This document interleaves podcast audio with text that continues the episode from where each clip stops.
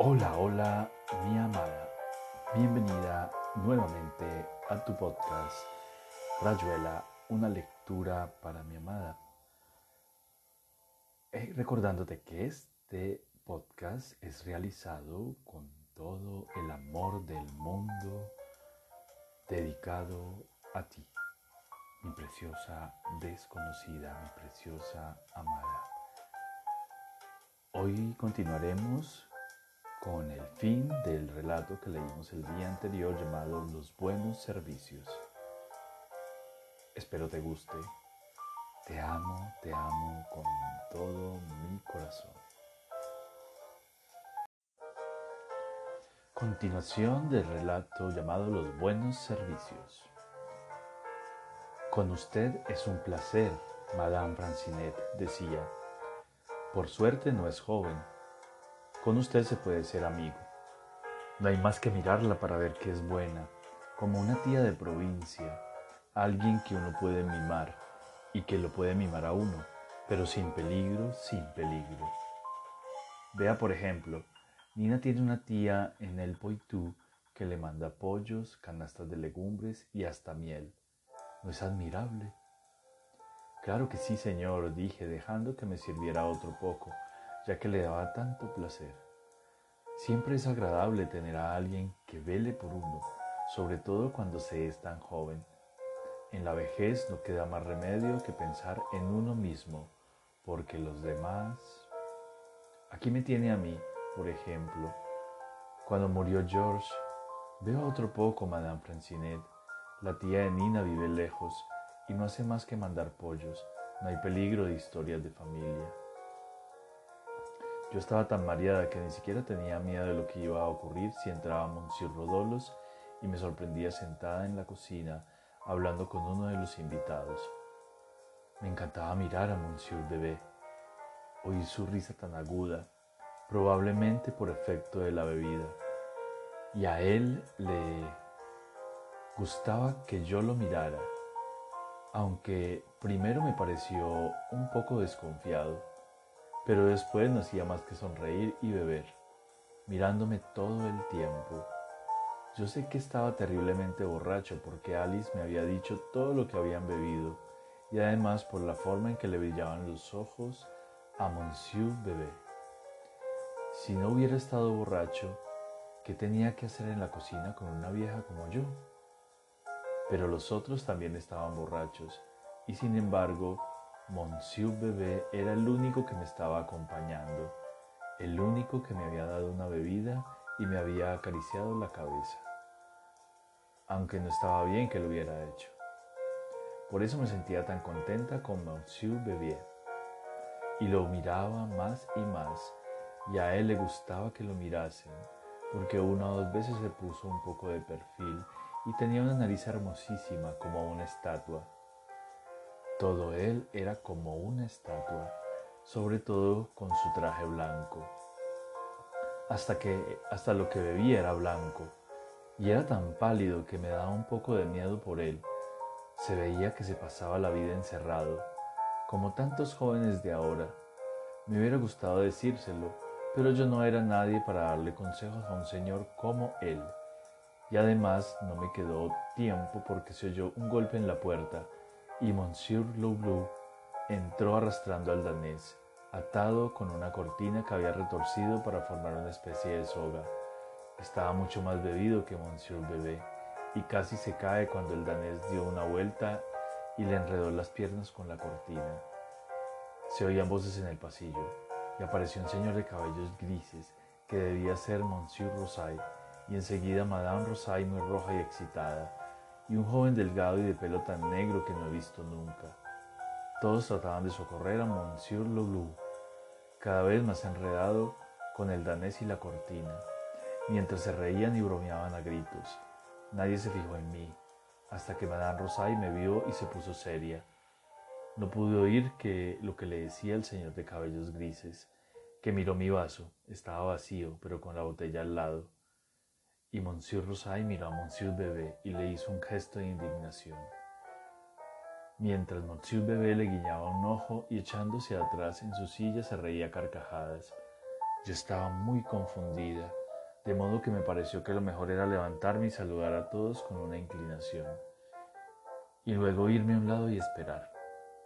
Madame Rosay había salido de la cocina, y un instante después entraron Alice y Monsieur Rodolos, que se acercaron a mí y me indicaron que los acompañara.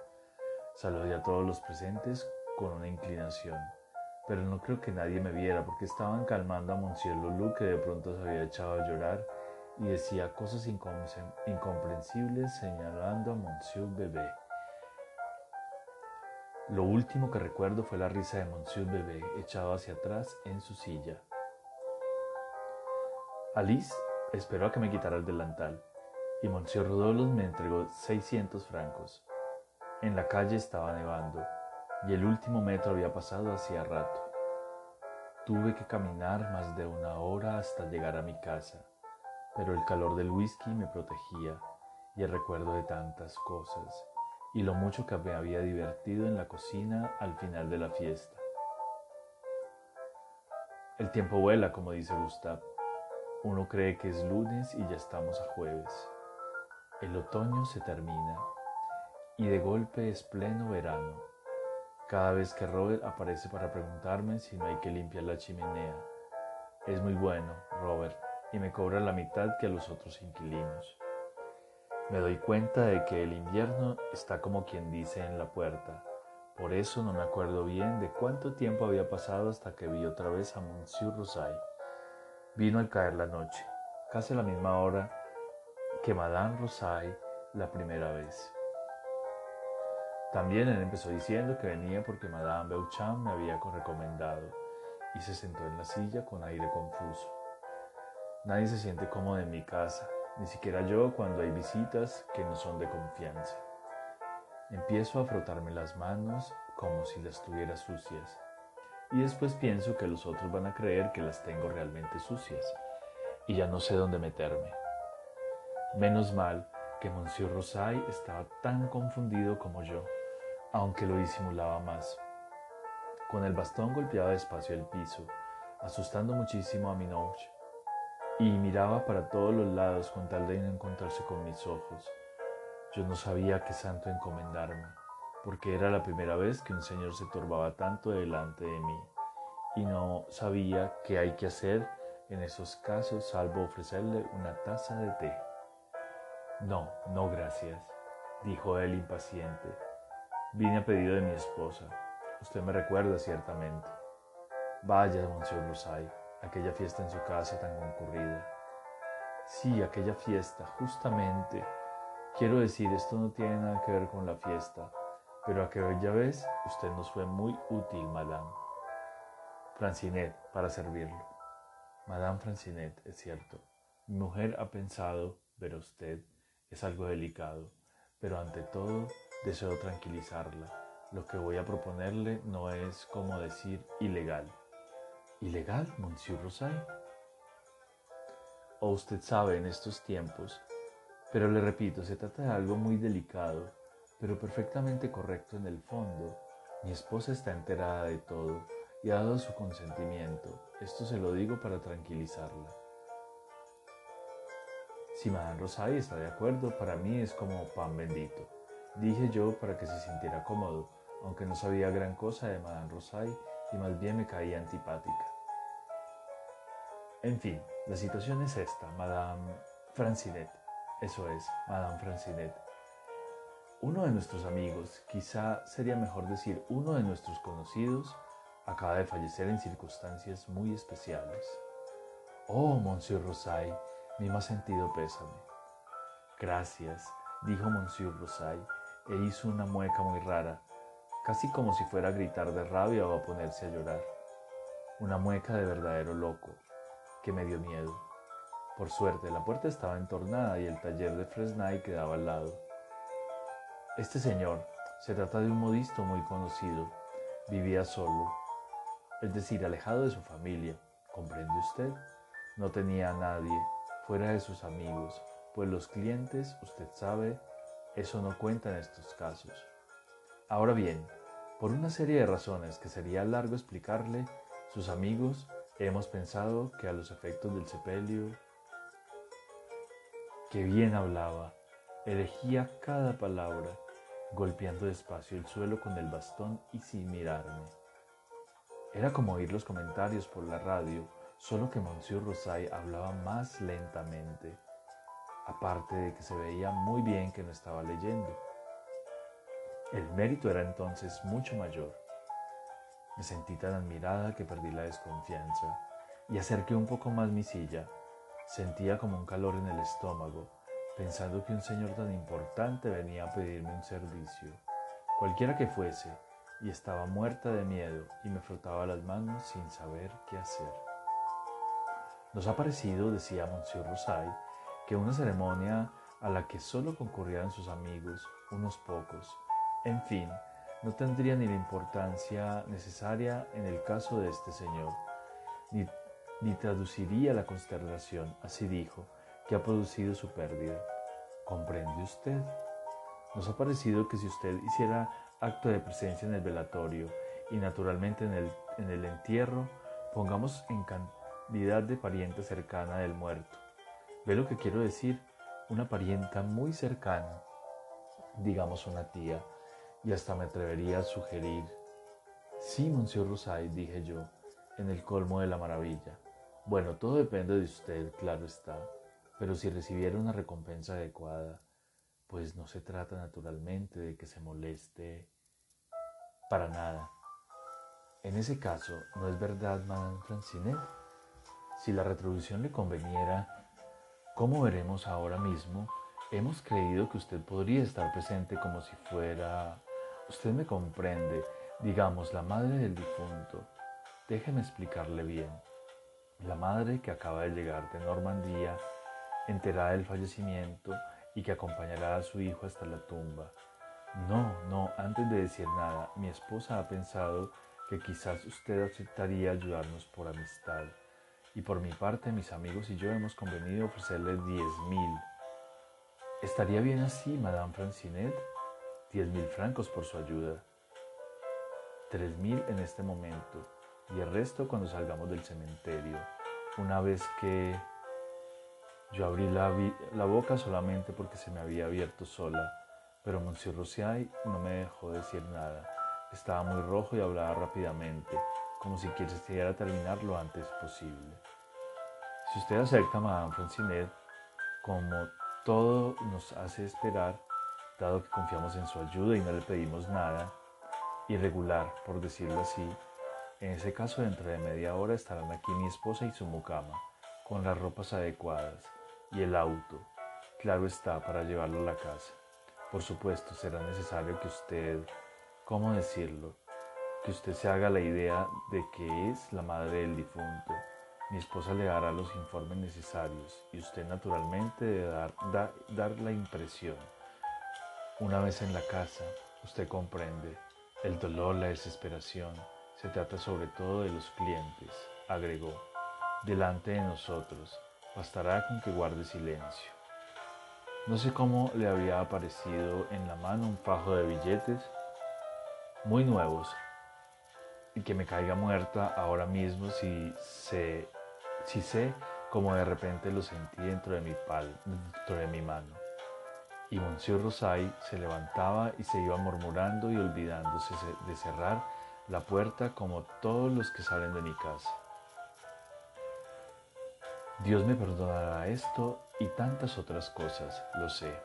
No estaba bien, pero Monsieur Rosay me había asegurado que no era ilegal y que en esa forma prestaría una ayuda muy valiosa.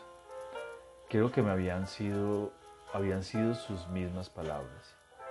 No estaba bien que me hiciera pasar por la madre del Señor que había muerto y que era modisto, porque no son cosas que deben hacerse, ni engañar a nadie. Pero había que pensar en los clientes y si en el entierro faltaba la madre o por lo menos una tía o hermana, la ceremonia no tendría la importancia necesaria ni daría la sensación de dolor producida por la pérdida. Con esas mismas palabras acababa de decirlo Monsieur Rosay. Y él sabía que yo. No estaba bien que yo hiciera eso. Pero Dios sabe que apenas gano tres mil francos por mes. Deslomándome en casa de Madame Beauchamp y en otras partes. Y ahora iba a tener diez mil nada más que por llorar un poco, por lamentar la muerte de ese señor que iba a ser mi hijo hasta que lo enterraran. La casa quedaba cerca de Saint-Claude y me llevaron en un auto como nunca había visto salvo por fuera. Madame Rosay y la mucama me habían vestido y yo sabía que el difunto se llamaba Monsieur Linard, de nombre Octave, y que era único hijo de su anciana madre que vivía en Normandía y que acababa de llegar en el tren de las cinco. La anciana madre era yo, pero estaba tan excitada y confundida que oí muy poco de todo lo que me decía y recomendaba Madame Rosay. Recuerdo que me rogó muchas veces en el auto, me rogaba, no me desdigo, había cambiado muchísimo desde la noche de la fiesta, que no exageraran mi dolor y que más bien dieran la impresión de estar terriblemente fatigada y al borde de un ataque. Desgraciadamente no podré estar junto a usted, dijo cuando llegamos, pero ahora lo que le he indicado, pero haga lo que le he indicado y además mi esposo se ocupará de todo lo necesario. Por favor, por favor, Madame Francine, sobre todo cuando vea periodistas y señoras, en especial los periodistas. ¿No estará usted, Madame Rosay? Pregunté asombradísima. No, usted puede comprender. Usted no puede comprender. Sería largo de explicar. Estará mi esposo, que tiene intereses en el comercio de Monsieur Linard. Naturalmente estará ahí por decoro, una cuestión comercial y humana, pero yo no estaré, no corresponde que yo... No se preocupe por eso. En la puerta había a Monsieur Rosay y a varios otros señores. Se acercaron a Madame Rosay, me hizo una última recomendación y se echó atrás en el asiento para que no la vieran. Yo dejé que Monsieur Rosay abriera la portezuela y llorando a gritos bajé a la calle mientras Monsieur Rosay me abrazaba y me llevaba adentro, seguido por algunos de los otros señores. No podía ver mucho de la casa, pues tenía una pañoleta que me tapaba casi los ojos y además lloraba tanto que no alcanzaba a ver nada. Pero por el olor se notaba el lujo y también por las alfombras tan mullidas Monsieur Rosay murmuraba frases de consuelo y tenía una voz como si también él estuviera llorando. En un grandísimo salón con arañas, caireles, había algunos señores que me miraban con mucha compasión y simpatía, y estoy segura de que hubieran venido a consolarme si Monsieur Rosay no me hubiera hecho seguir adelante, sosteniéndome por los hombros. En un sofá alcancé a ver a un señor muy joven que tenía los ojos cerrados y un vaso en la mano. Ni siquiera se movía al oírme entrar. Y eso que yo lloraba muy fuerte en ese momento. Abrieron una puerta y dos señores salieron adentro con el pañuelo en la mano. Monsieur Rosay me empujó un poco y yo pasé a una habitación y tambaleándome me dejé llevar hasta donde estaba el muerto. Y vi al muerto que era mi hijo. Vi el perfil de Monsieur Bebé más rubio y más pálido que nunca, ahora que estaba muerto. Me parece que me tomé el borde de la cama, del borde de la cama, porque Monsieur Rosay se sobresaltó y otros señores me rodearon y me sostuvieron, mientras yo miraba la cara tan hermosa de Monsieur Bebé muerto, sus largas pestañas negras y su nariz como de cera, y no podía creer que fuera Monsieur Linar. El señor era, que era modisto y acababa de morir, no podía convencerme de que este muerto ahí delante fuera Monsieur Bebé. Sin darme cuenta, lo juro, me había puesto a llorar de veras. Tomaba, tomaba el borde de la cama de gran lujo y de roble macizo, acordándome de cómo Monsieur Bebé me había acariciado la cabeza la noche de la fiesta y me había llenado el vaso de whisky, hablando conmigo y ocupándose de mí, mientras los otros se divertían. Cuando Monsieur Rosay murmuró algo como Dígale, hijo, hijo, no me costó nada mentir y creo que llorar por él me hacía tanto bien como si fuera una recompensa por todo el miedo que había tenido hasta ese momento. Nada me parecía extraño y cuando levanté los ojos y a un lado de la cama vi a Monsieur Blue con los ojos enrojecidos y los labios que le temblaban, me puse a llorar a gritos mirándolo en la cara. Y él lloraba también a pesar de su sorpresa. Lloraba porque yo estaba llorando. Y lleno de sorpresa al comprender que yo lloraba como él, de verdad, porque los dos queríamos a Monsieur Bebé y casi nos desafiábamos a cada lado de la cama, sin que Monsieur Bebé pudiera reír o burlarse como cuando estaba vivo, sentado en la mesa de la cocina y riéndose de todos nosotros.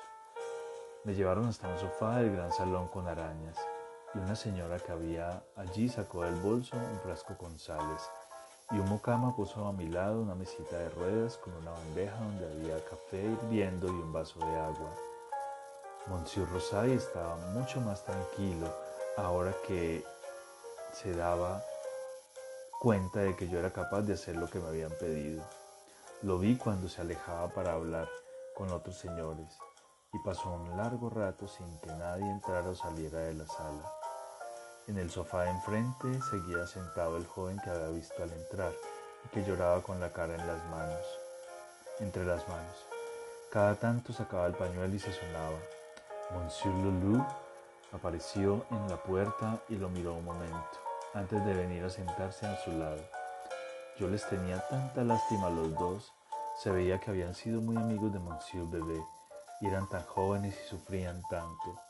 Monsieur Rosay también los miraba desde un rincón de la sala, donde había estado hablando en voz baja con dos señoras que ya estaban por irse. Y así pasaban los minutos, hasta que Monsieur Lulu soltó como un chillido y se apartó del otro joven que lo miraba furioso. Y oí que Monsieur Lulu decía algo como, a ti nunca te importó nada, Nina, y yo me acordé de alguien que se llamaba Nina y que tenía una tía en el Poitou que le mandaba pollos y legumbres. Monsieur Lulu se encogió de hombros y volvió a decir que Nina era un mentiroso. Y al final se levantó haciendo muecas y gestos de enojo. Entonces Monsieur Nina se levantó también y los dos fueron casi corriendo al cuarto donde estaba Monsieur Bebé y oí que discutían pero enseguida entró Monsieur Rosay a hacerlos callar y no se oyó nada más, hasta que Monsieur Lulou vino a sentarse en el sofá, con un pañuelo mojado en la mano. Justamente detrás del sofá había una ventana que daba al patio interior. Creo de que, de que, que de todo lo que había en esa sala lo mejor, lo que mejor recuerdo es la ventana y también las arañas tan lujosas, porque al fin de la noche la vi cambiar poco a poco de color y ponerse cada vez más gris y por fin rosa antes de que saliera el sol. Y todo ese tiempo yo estuve pensando en Monsieur Bebé y de pronto no podía contenerme y lloraba, aunque solamente estaban ahí Monsieur Rosay y Monsieur Lulu, porque Monsieur Nina se había ido o estaba en otra parte de la casa. Y así pasó la noche y a ratos no podía contenerme el pensar en Monsieur Bebé tan joven y me ponía a llorar, aunque también era un poco por la fatiga. Y entonces Monsieur Rosay venía a sentarse a mi lado, con una cara muy rara, y me decía que no era necesario que siguiera fingiendo, que me preparara para cuando fuese la hora del entierro y llegaran la gente y los periodistas pero a veces es difícil saber cuándo se llora o no de veras. Le pedí a Monsieur Rosay que me dejara quedarme velando a Monsieur Bebé. Parecía muy extraño de que no quisiera ir a dormir un rato y me ofreció varias veces llevarme a un dormitorio, pero al final se convenció y me dejó tranquila. Aproveché un rato en, en, que él había salido probablemente para ir al excusado y entré otra vez en el cuarto donde estaba Monsieur Bebé. Había pensado encontrarlo solo, pero Monsieur Nina estaba ahí, mirándolo, parado a los pies de la cama. Como no nos conocíamos, quiero decir que él sabía que yo era la señora que pasaba por madre de Monsieur Bebé, pero nos habíamos visto antes. Los dos nos miramos con desconfianza, aunque él no dijo nada cuando me acerqué y me puse al lado de Monsieur Bebé. Estuvimos así un rato y yo veía que le corrían las lágrimas por las mejillas y que le habían hecho como un surco cerca de la nariz. Usted también estaba la noche de la fiesta, le dije. queriendo distraer. Monsieur Bebé, Monsieur Linard, dijo que usted estaba muy triste y le pidió a Monsieur Lulu que fuera a acompañarlo. Monsieur Linard me miró sin comprender. Movía la cabeza y yo le sonreí para distraerlo. La noche de la fiesta en casa de Monsieur Rosay, dijo Monsieur Linard, vino a la cocina y me ofreció whisky. ¿Whisky? Sí, fue el único que me ofreció de beber esa noche. Y Monsieur Lulu abrió una botella de champaña. Y entonces Monsieur Linard le echó un chorro de espuma en la cara y... ¡Oh, cállese, cállese! murmuró Monsieur Linard. No nombre a ese bebé, estaba loco, realmente loco. ¿Y era por eso que usted estaba triste? Le pregunté, por decir algo. Pero ya no me había. Miraba a Monsieur Bebé como preguntándole alguna cosa y movía la cabeza repitiendo siempre lo mismo, hasta que no pude seguir mirándolo. Monsieur Nina no era tan buen mozo como Monsieur Bebé o Monsieur, o Monsieur Lulu. Me pareció muy pequeño, aunque la gente de negro siempre parece más pequeña, como dice Gustave. Yo hubiera querido consolar a Monsieur Nina, tan afligido, pero Monsieur Rosay entró en ese momento y me hizo señas de que volviera a la sala. Ya está amaneciendo, Madame Francinet, me dijo. Tenía la cara color verde el pobre. Usted debería descansar un rato, no va a poder resistir la fatiga y pronto empezará a llegar la gente. El entierro es a las nueve y media. Realmente yo me caía de cansancio y era mejor que durmiera una hora. Es increíble cómo una hora de sueño me quita la fatiga. Por eso dejé que Monsieur Rosay me llevara del brazo y cuando atravesamos la sala con las arañas, la ventana ya estaba de color rosa vivo y sentí frío a pesar de la chimenea encendida. En ese momento, Monsieur Rosay me soltó de golpe y se quedó mirando la puerta que daba a la salida de la casa. Había entrado un hombre con una bufanda anudada al cuello y me asusté por un momento pensando que a lo mejor nos habían descubierto, aunque no era nada ilegal y que el hombre de la bufanda era un hermano o algo así de Monsieur Bebé, pero no podía ser, con ese aire tan rústico que tenía, como si Pierre o Gustave hubieran podido ser hermanos de alguien tan refinado como Monsieur Bebé.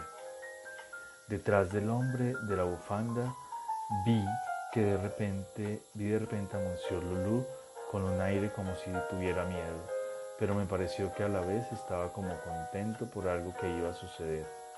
Entonces Monsieur Rosay me hizo seña de que me quedara donde estaba y dio dos o tres pasos hacia el hombre de la bufanda, me parece que sin muchas ganas. Usted viene, empezó a decir con la misma voz que usaba para hablar conmigo y que no era nada amable en el fondo. ¿Dónde está bebé? preguntó el hombre con una voz como de haber estado bebiendo o gritando. Monsieur Rosay hizo un gesto vago queriendo negarle la entrada, pero el hombre se adelantó y lo aportó a un lado con solo mirarlo. Yo estaba muy extrañada de una actitud tan grosera en un momento tan triste, pero Monsieur Lulu, que se había quedado en la puerta, yo creo que era él quien había dejado entrar a ese hombre, se puso a reír a carcajadas. Y entonces Monsieur Rosay se le acercó y le dio de bofetones como a un chico realmente como un chico. No oí bien lo que se decían, pero Monsieur Lulu parecía contento a pesar de los bofetones y decía algo así como, ahora verá, ahora verá esa puta, aunque esté mal que repita, aunque esté mal que repita sus palabras. Y las digo varias veces hasta que de golpe se echó a llorar y se tragó la cara y se tapó la cara. Mientras Monsieur Rosay lo empujaba y lo tironeaba hasta el sofá donde se quedó gritando y llorando, y todos habían olvidado de mí como, como pasa siempre. Monsieur Rosay parecía muy nervioso y no se decidía a entrar en el cuarto mortuorio, pero al cabo de un momento se oyó la voz de Monsieur Nina que protestaba por alguna cosa, y Monsieur Rosay se decidió y corrió a la puerta justamente cuando Monsieur Nina salía protestando y yo hubiera jurado que el hombre de la bufanda le había dado de empellones para echarlo. Monsieur Rosay retrocedió, mirando a Monsieur Nina, y los dos se pusieron a hablar en voz muy baja. Pero que lo mismo resultaba chillona. Y Monsieur Nina lloraba de despecho y hacía gestos, tanto que me daba mucha lástima. Al final se calmó un poco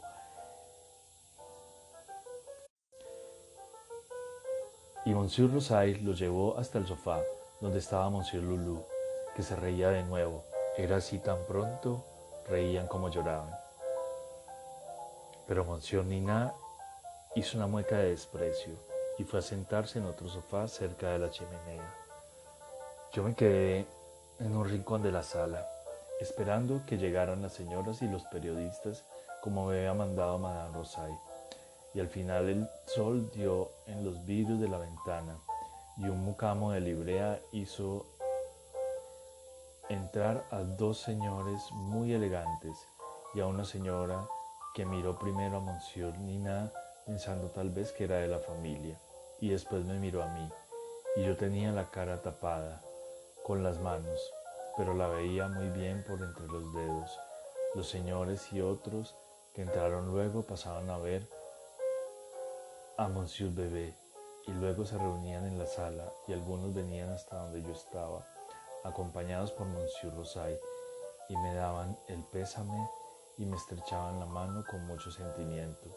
Las señoras también eran muy amables, sobre todo una de ellas, muy joven y hermosa, que se sentó un momento a mi lado y dijo que Monsieur Linar había sido un gran artista y que su muerte era una desgracia irreparable. Yo decía todo que sí, lloraba de veras aunque estuviera fingiendo todo el tiempo, pero me emocionaba pensar en Monsieur Bebé allá adentro, tan hermoso y tan bueno, y en lo gran artista que había sido. La señora joven me acercó varias veces las manos y me dijo que nadie olvidaría nunca a Monsieur Linar y que ella estaba segura que Monsieur Rosay continuaría con la casa de modas tal como lo había querido siempre Monsieur Linar, pero que no se perdiera su estilo y muchas otras cosas que ya no recuerdo, pero siempre llenas de elogios para Monsieur Bebé. Y entonces Monsieur Rosay vino a buscarme y después de mirar a los que me rodeaban para que comprendieran lo que iba a suceder, me dijo en voz, bajas, en voz baja que era hora de despedirme de mi hijo, porque pronto iban a cerrar el cajón. Yo sentí un miedo horrible, pensando que en ese momento tendría que hacer la cena más difícil, pero él me sostuvo y me ayudó a incorporarme y entramos en el cuarto donde solamente estaba el hombre de la bufanda a los pies de la cama, mirando a Monsieur Bebé, y Monsieur Rosay le hizo una seña suplicante como para que comprendiera que debía dejarme solas con mi hijo. Pero el hombre le contestó con una mueca y se encogió de hombros y no se movió.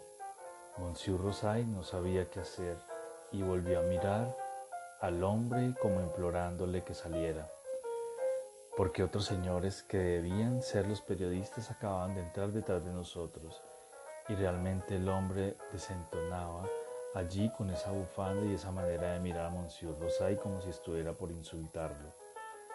Yo no pude esperar más, tenía miedo de todos, estaba segura de, que me iba a pasar algo terrible, aunque Monsieur Rosay no se ocupaba de mí y seguía haciendo las señas para convencer al hombre de que se fuera. Me acerqué a Monsieur Bebé y me puse a llorar a gritos. Y entonces Monsieur Rosay me sujetó porque realmente, realmente yo hubiera querido besar en la frente a Monsieur Bebé, pero seguía siendo el más bueno de todos los conmigo. Pero él no me dejaba y me pedía que me calmara. Y por fin me obligó a volver a la isla, consolándome mientras me apretaba el brazo hasta hacerme daño pero esto último nadie podía sentirlo más que yo y no me, y no me importaba. Cuando estuve en el sofá y el mucamo trajo agua y dos señoras me echaron aire con, el pañuelo, hubo un gran movimiento en la otra habitación y nuevas personas entraron y se acercaron a mí hasta que ya no pude ver mucho lo que ocurría. Entre los que acababan de llegar estaba el señor cura y me alegré tanto de que hubiera venido a acompañar a Monsieur Bebé. Pronto sería hora de salir por el cementerio estaba bien que el señor cura viniera con nosotros con la madre y los amigos de Monsieur Bebé. Seguramente ellos también estarían contentos de que viniera, sobre todo Monsieur Rosay, que estaba tan afligido por culpa del hombre de la bufanda y que se preocupaba de que todo fuese correcto como debe ser, para que la gente supiera lo bien que había estado el entierro y lo mucho que todos querían a Monsieur Bebé.